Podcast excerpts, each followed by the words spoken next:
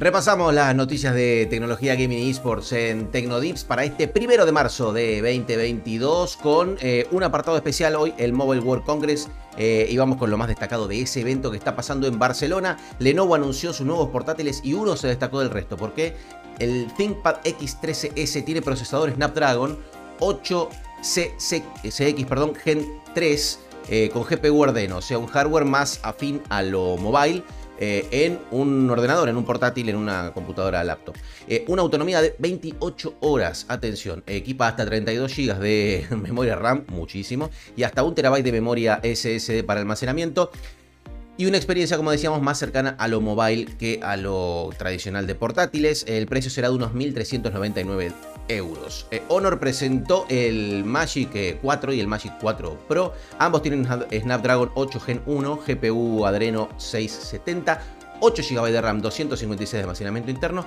y 3 cámaras traseras de hasta 50 megapíxeles. Eh, los precios son de 899 eh, y 1099 euros dependiendo del modelo. Y también anunció Honor el Smartwatch Watch GS3.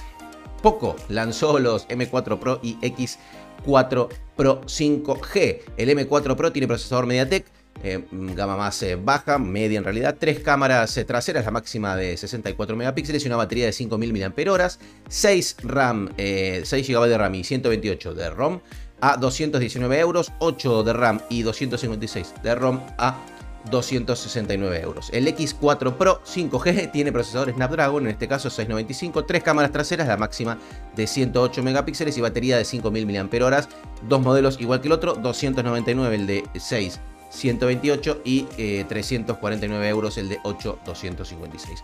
Oppo, por su parte, eh, que viene de sacar a la luz el Find X5, anunció su carga hiper mega super recontra rápida eh, de 240 vatios. Promete ir de 0 a 100 en apenas 9 minutos. Así que vos que te olvidas de cargarla, ya tenés solución. Entramos a tecnología general, ahí sí Google Maps desactivó los datos en tiempo real que la plataforma muestra para el territorio ucraniano, esto eh, obviamente para proteger a los ciudadanos de, ese país.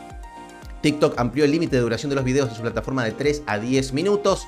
Veremos si el usuario de TikTok quiere eh, tanta durabilidad o duración de vídeos. Es oficial, eh, ya no habrá Samsung Galaxy Note. sí seguirá vivo el lápiz, pero en forma de Ultra, ¿sí? como vimos con el S21 y S22.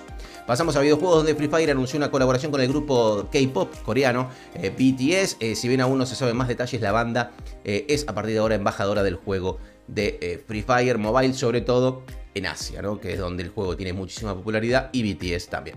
La tenista Naomi Osaka se sumará a la lista de ídolos que tienen presencia en Fortnite. Con un evento especial el 4 de marzo, la japonesa tendrá su skin en el juego de Epic Games. Eh, Tokyo Game Show, la feria de videojuegos más importante de Japón, volverá a ser presencial este año, así que ya la gente puede ir en ese país. Por último, cerramos con esports. Dio inicio la Unity League de LVP Argentina de Counter-Strike Global Offensive con dos equipos, los cuatro mejores de cada zona, porque son dos zonas, pasan a otra fase de grupos donde los seis mejores avanzan a playoffs. Y la final del Inter Stream Masters de Katowice de CSGO también eh, fue la de mayor audiencia en un torneo no major. El duelo entre Face Clan y G2, que ganó Face, tuvo un pico de 1.100, eh, 1.120.000 eh, espectadores concurrentes. Hasta aquí los Tecnodip de hoy. Nos reencontramos mañana. Denle like, compártanlo, lo que ustedes quieran. A mí todo me sirve, me viene bien. Un saludo.